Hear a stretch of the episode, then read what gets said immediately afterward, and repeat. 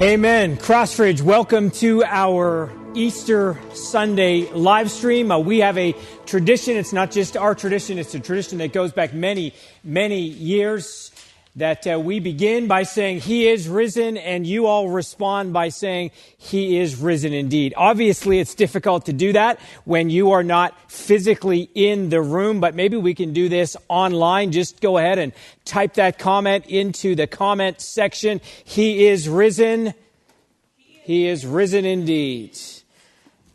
Awesome. So great to have you here this morning. Just one announcement for you in terms of what you need to know that is happening, and that is that at one o'clock today, we have five baptisms that are taking place by the White Rock Pier. If you are in the area and you would like to witness the baptisms of those in our church who are taking that step of faith, that step of obedience, uh, love for you to be part of that and love for you to watch that. Uh, so that's happening at 1 o'clock this afternoon.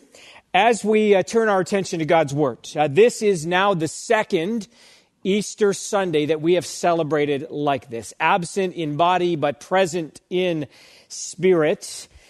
And this is a special day. Now, the truth is that we celebrate the resurrection of Jesus every Sunday as a church. We do that because Jesus was raised on the first day of the week, on Sunday, and that is why Christian churches meet on Sunday, the first day of the week.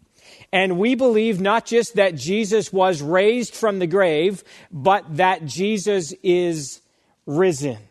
And it is the resurrection of Jesus that gives us hope in this life and for the life to come book of Romans in the New Testament says it this way For if we have been united with him in a death like his, we shall certainly be united with him in a resurrection like his. This is why we celebrate. This is what gives us hope. So I do encourage you to open your Bible to Hebrews chapter 11. And I want to focus our attention today around the idea of resurrection hope. Now, hope is in short supply today. And I don't just mean that because of this past year, though that hasn't helped. But collectively, we are experiencing a crisis of hope. For the better part of two centuries, Western societies lived with a sense that history was progressive, that science and technology and economic developments were creating a world with greater safety and prosperity and greater freedoms to enjoy those things. The pinnacle of that came in 1989 with the end of the Cold War. Long standing wars came to an end. Walls literally came down. Better access to health care meant that lifespans were increasing. Most people were of the opinion that their children would grow up in a world that was freer, more prosperous, and just plain better than theirs.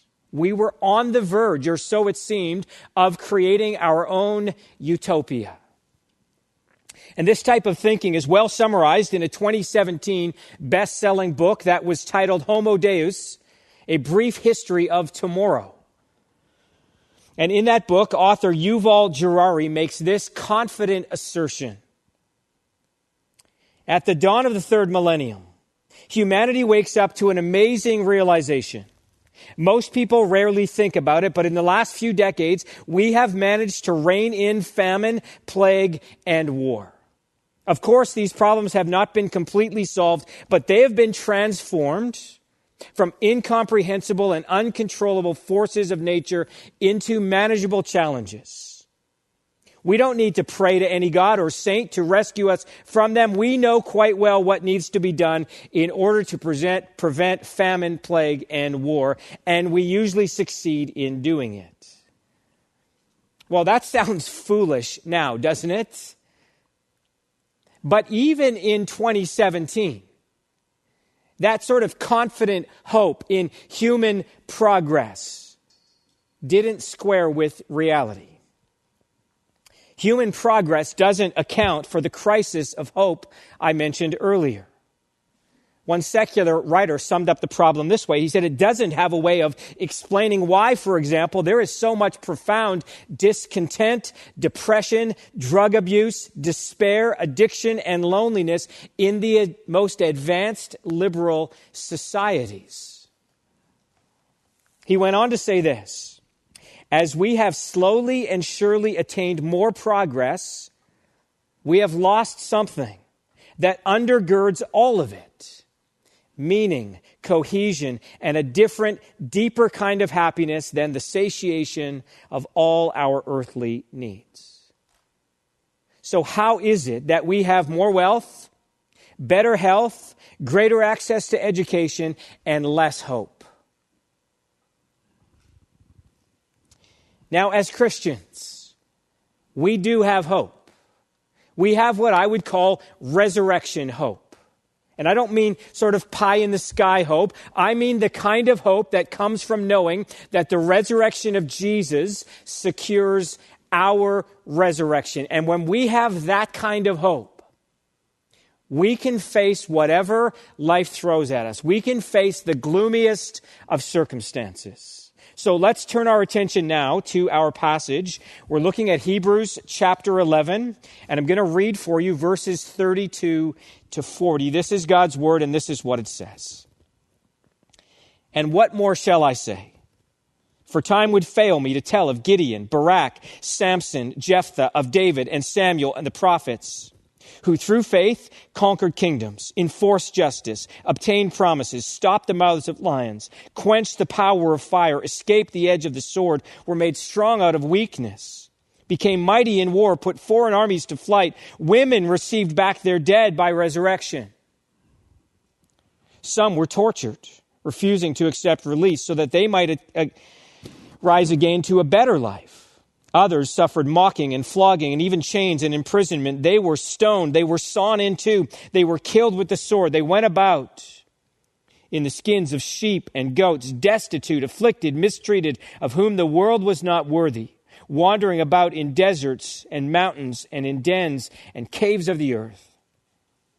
And all these, though commended through their faith, did not receive what was promised since God had provided something better for us, that apart from them, or that apart from us, they should not be made perfect.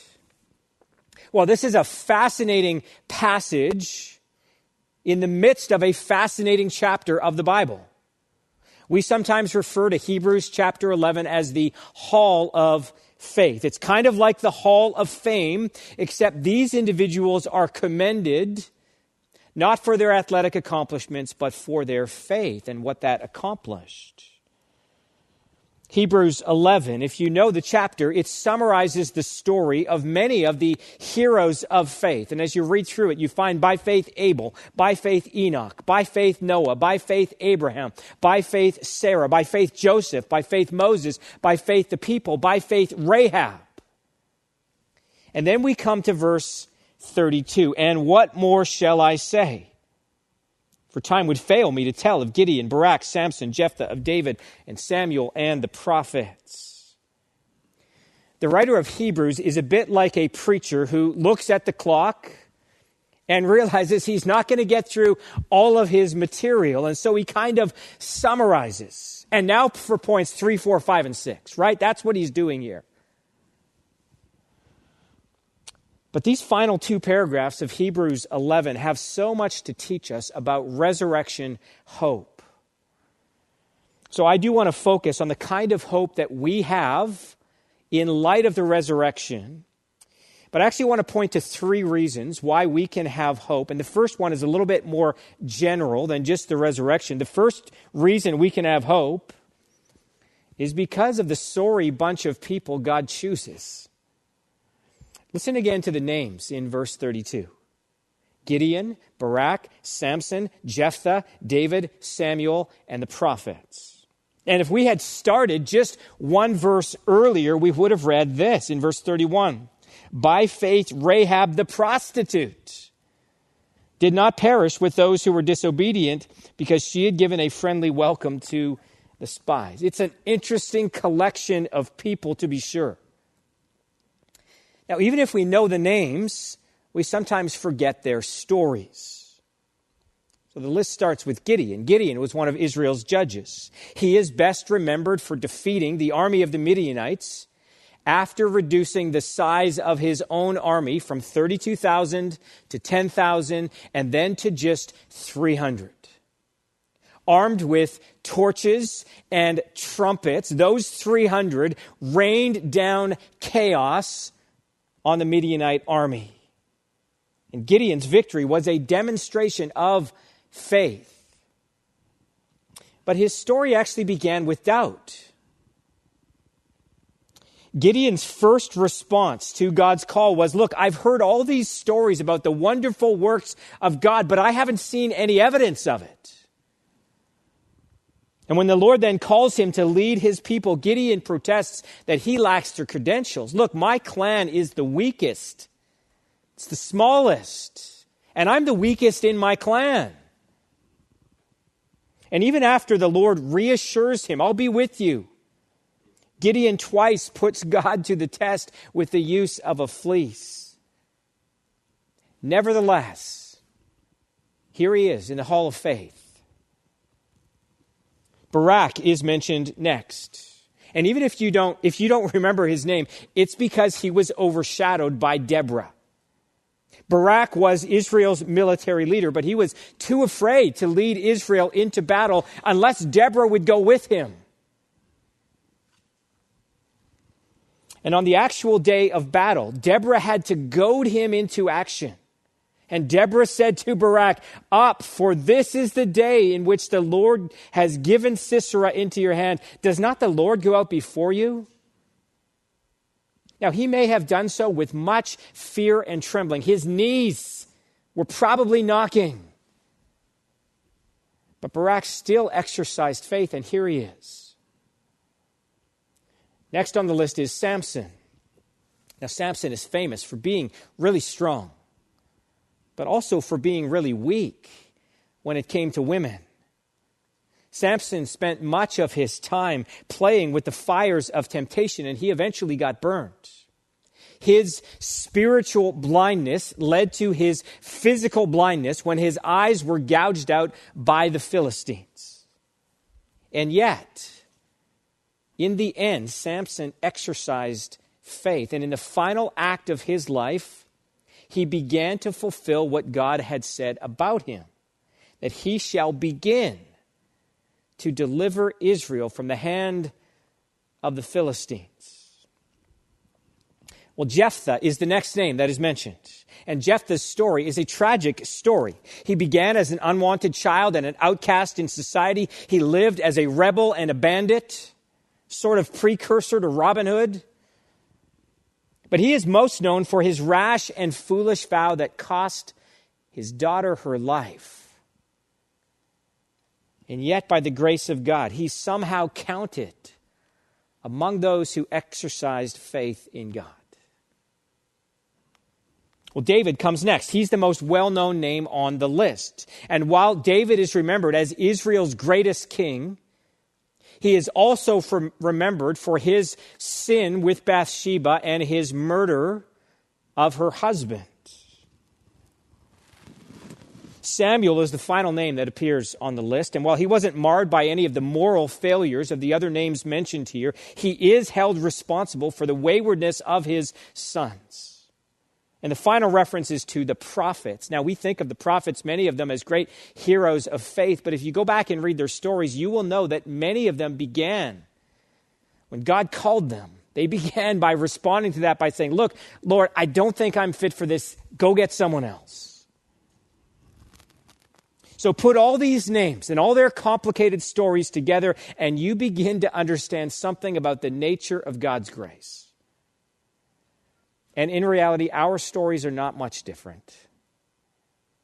So we ought to do what Paul instructed the Corinthian church to do.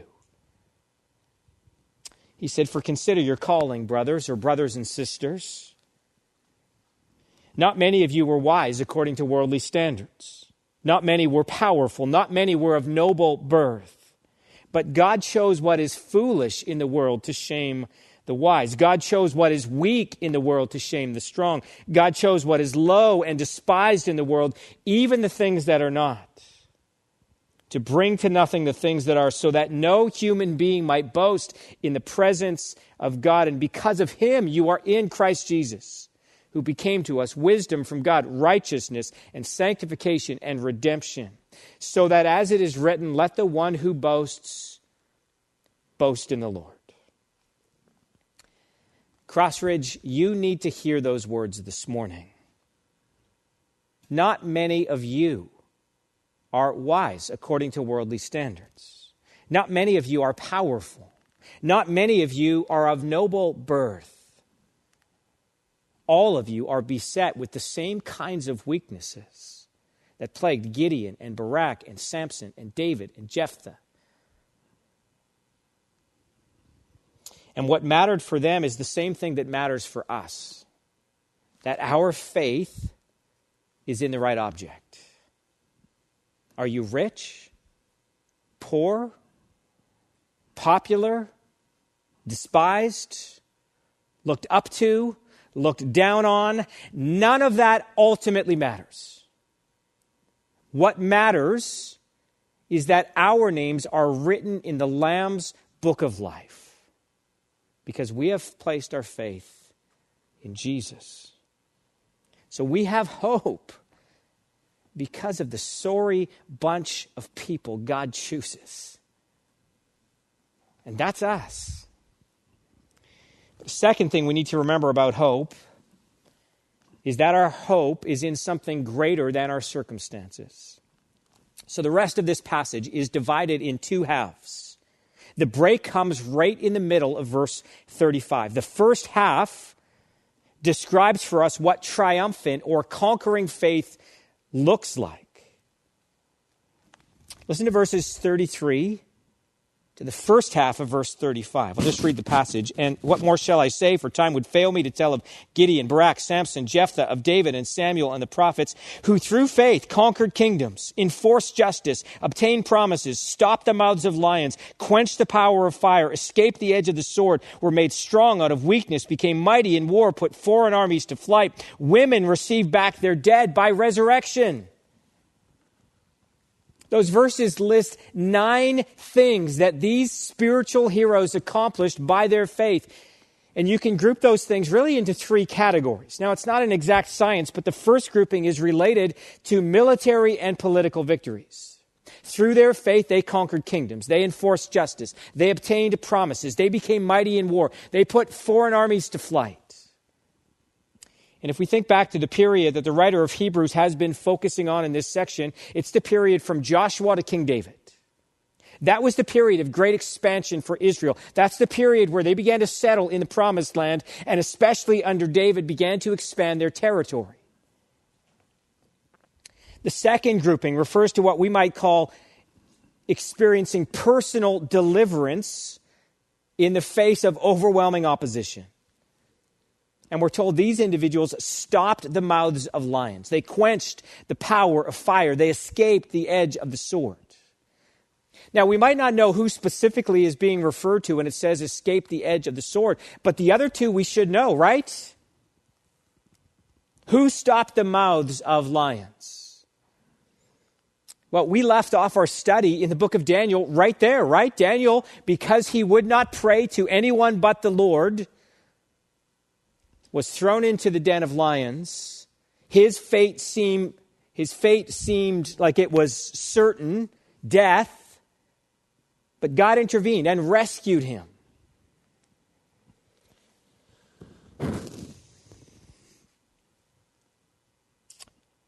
Who was it that quenched the power of fire? Well, this is also from the book of Daniel. Bonus points if you knew that. This is a reference to Shadrach, Meshach, and Abednego because they would not bow the knee to Nebuchadnezzar's giant statue. They were thrown into a fiery furnace. Their fate seemed like it was sealed. Death was certain, and yet God intervened and rescued them. Now, you have to understand how much a, a source of comfort this would have been to the recipients of this letter of Hebrews because they were experiencing persecution and threats of punishment. And they needed to know that God can and does deliver. He rescues us in our distress. We're also given a glimpse of the resurrection here. That's sort of the third grouping. It's really just the, the last item on the list, and it's found in the last part of verse 35 where it says, Women received back their dead by resurrection. And this is a reference to events that happened in the ministries of Elijah and Elisha. In Elijah's case, he sought shelter in the home of a widow in the town of Zarephath. And while he was there, the woman's son died, and she pleaded with Elijah on his behalf. And Elijah then pleaded with God, and her son was restored to life. She received him back by a type of resurrection. Same, a similar thing happened with Elisha. In his case, he received help from a wealthy woman. She had been unable to have a son, and, and she was then blessed with a birth of a son. But later, her beloved son died and she sought the help of Elisha. And her son, too, was restored to life. These women received back their dead by resurrection. Now, listen, those are all great stories. They're all examples of what faith looks like. Every one of them ends on a positive note conquering kingdoms, shouting the, shouting the mouths of lions, receiving your loved ones back from the dead. Of course, it's possible to maintain your faith and your faithfulness when that's what you're experiencing, right? But notice what happens in the middle of verse 35. Some, really others, were tortured refusing to accept release so that they might attain a better life or rise again to a better life. Others suffered mocking and flogging and even chains and imprisonment. They were stoned. They were sawn in two. They were killed with the sword. They went about in skins of sheep, of sheep and goats, destitute, afflicted, mistreated. See, the writer of Hebrews describes another group of people. And these ones didn't fare so well from an earthly perspective. Some were tortured, it says. See, no one stepped in to intervene. There was no dramatic rescue like there had been for Daniel and his friends. Not only were they, they tortured, but the verse goes on to tell us that they refused to accept release.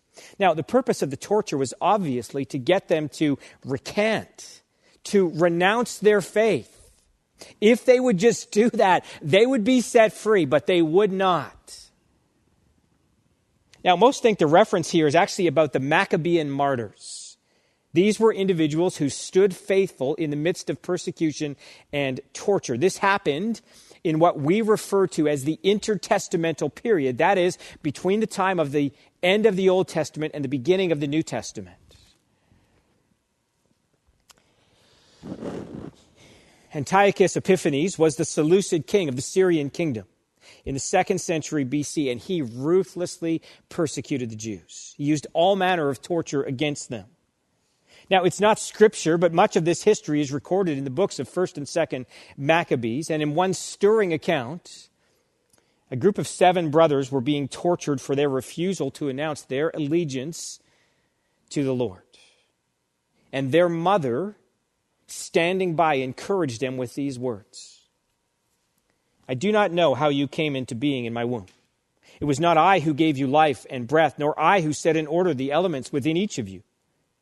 Therefore, the creator of the world, who shaped the beginning of man and devised the origin of all things, will in his mercy give life and breath back to you again, since you now forget yourselves for the sake of his laws. You see, when your ultimate hope is in the resurrection, even torture is somehow tolerable.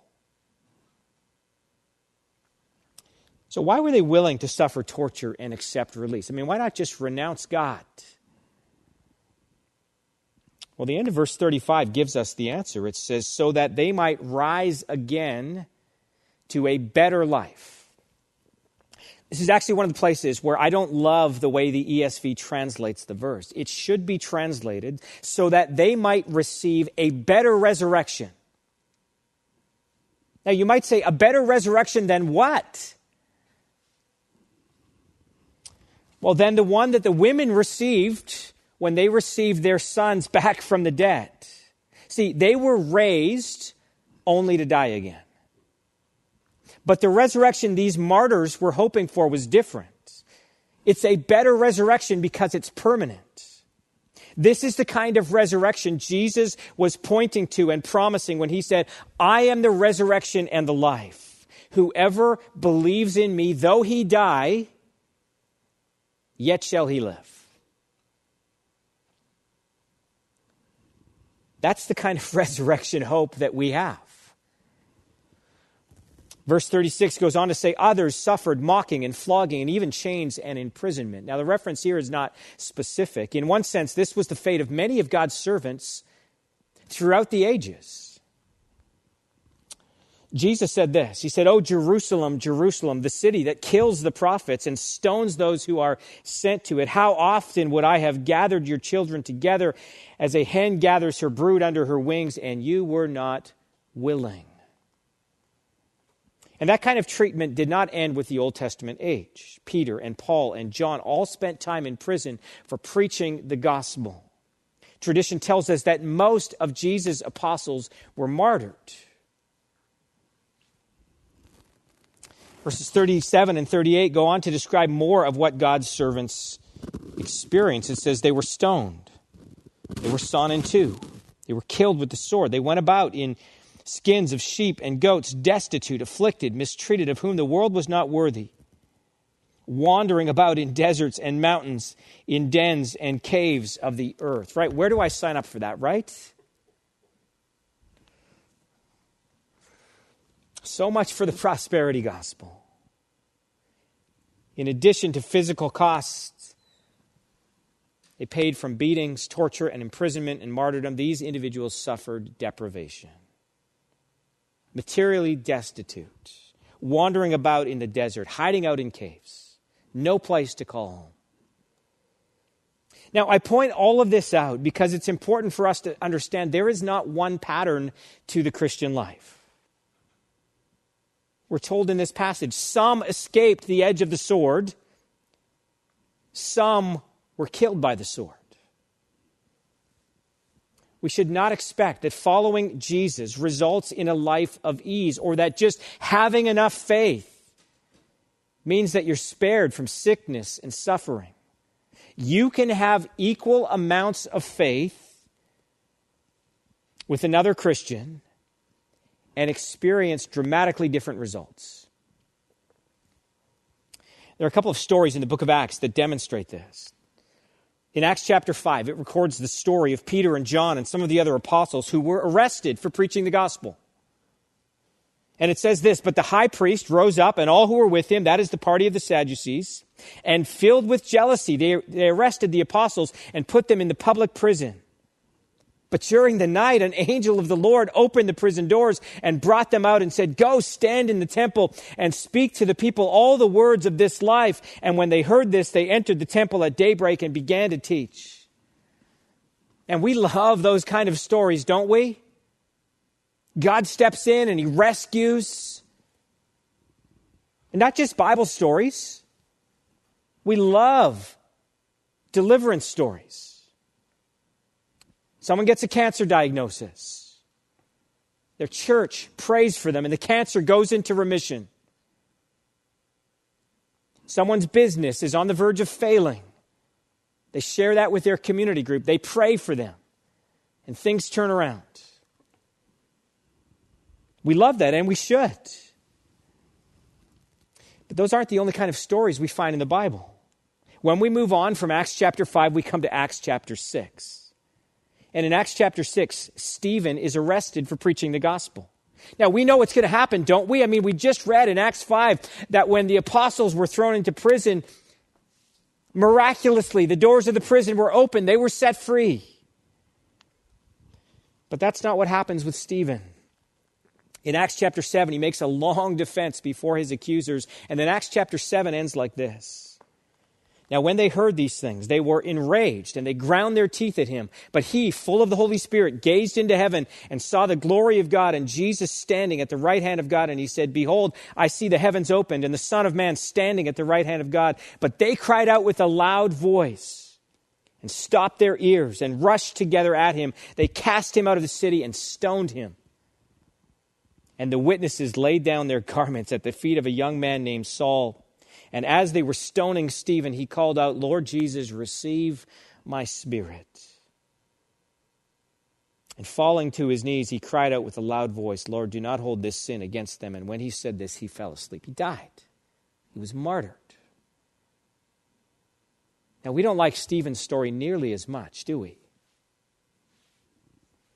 Someone gets a cancer diagnosis. Their church prays for them. Nothing happens. Someone's business is on the verge of failing. Their community group prays for them. Three weeks later, they're out of business. So, what is your hope in this morning? How can you have hope when you face circumstances like that? Now, some of you might be feeling like you're experiencing the first half of this passage. I mean, everything is going great. It seems like God, you, you have evidence. God has shown up in tangible ways, delivered you. Others of you are experiencing more of the second half of this passage. You're in the midst of a crushing trial with no end in sight. And we need to understand this that the hope that we have is in something greater than our circumstances. This is why Paul can tell us if in Christ we have hope in this life only, we are of all people most to be pitied. Right? If our only hope is in this life, we are of all people most to be pitied. Because you experience all of those circumstances, and there's nothing to show for it. But we don't have hope in this life only we have resurrection hope. We have a hope that is greater than our circumstances. Listen to what John Piper said about the book of Hebrews. He said, The greatest challenge of the book of Hebrews is to cultivate such a deep and satisfying relationship with God that we rest in Him, whether living or dying, whether comfortable or miserable. The great challenge of the book of Hebrews is to cultivate the unshakable confidence that God Himself is better than anything life can give us or death can take from us. God Himself is better than anything life can give us or death can take from us. We have a hope that is greater than our circumstances. We have a hope that is not just for this life. That brings us to a third thing I want to say about hope which is that we have a better hope, not just a vague hope in a better place. Now, I know that might need some unpacking. What I, what I mean by that is, is that we have something way more certain than what someone says when a loved one dies and they offer the obligatory, he's in a better place or she's in a better place. Right? It's not that that's not true, that heaven is a much better place that so often it's said with, it just lacks conviction, right? I mean, we, we don't really know. We, we think he's probably in a better place.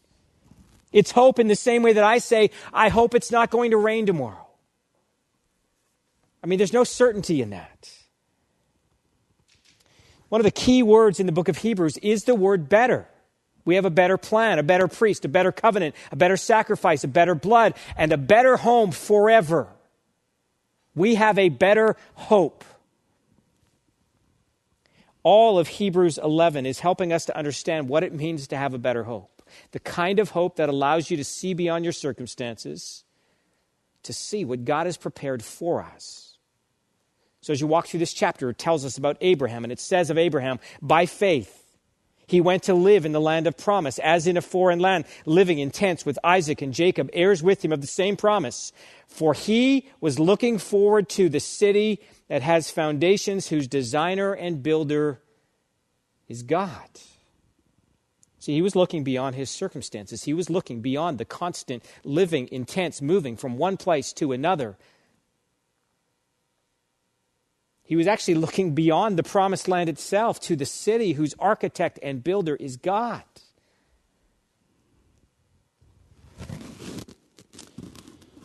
Passage goes on to describe the faith of Abraham and Sarah like this For people who speak thus, make it clear that they are seeking a homeland.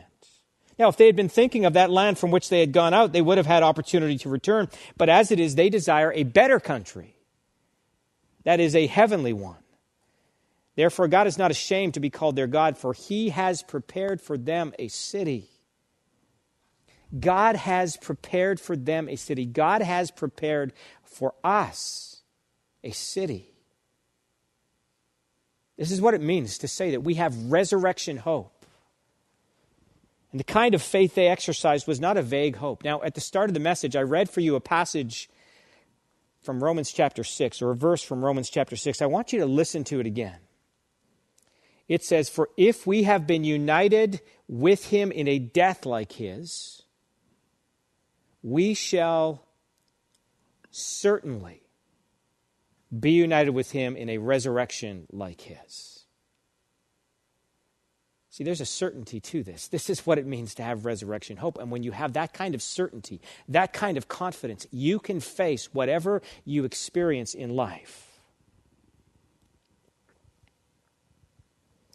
Now, some of you might push back and say, well, look, I mean, of course, Abraham and Sarah and the others could have a faith like that, confident hope like that. God appeared to them and spoke to them. That's actually not the way the writer of Hebrews looks at it. Listen to verses 39 and 40. It says, And all these, though commended through their faith, did not receive what was promised, since God had provided something better for us, that apart from us, they should not be made perfect. See, we actually have something more certain because of the resurrection of Jesus we know that death has been defeated. John Calvin said it this way He said, A tiny spark of light led them to heaven.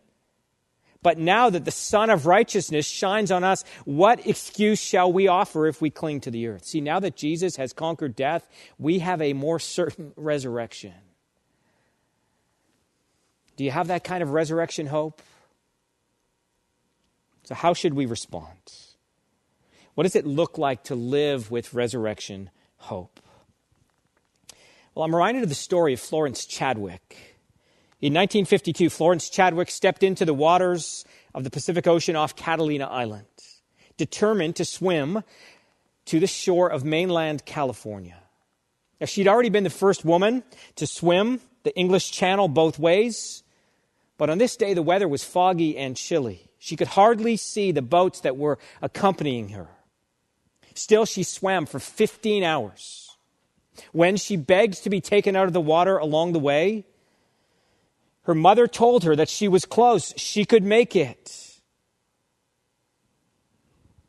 But finally, physically and emotionally exhausted, she stopped swimming and was pulled out of the water. It wasn't until she was on the boat that she discovered that the shore was less than half a mile away. And at a news conference the next day, she said this All I could see was the fog. I think if I could have seen the shore, I would have made it. If I could have seen the shore, I would have made it. See, if you understand that the resurrection of Jesus secures our resurrection, if you understand that we have to lift our eyes above our circumstances and know that we have a city whose architect and builder is God. That if we've been united with Jesus in a death like his, we shall certainly be united with him in a resurrection like his. So I pray that we would live with that kind of hope. Let's pray together. Father, we want to thank you for this great day, this day that we set aside to celebrate the resurrection of Jesus, the hope that gives us. And Lord, I pray, in fact, we would live with that kind of confident hope and courage in the face of whatever life throws at us. God, would that be the thing that lifts our eyes above what we're experiencing to what it is that you have promised us? And we pray this in Jesus' name. Amen.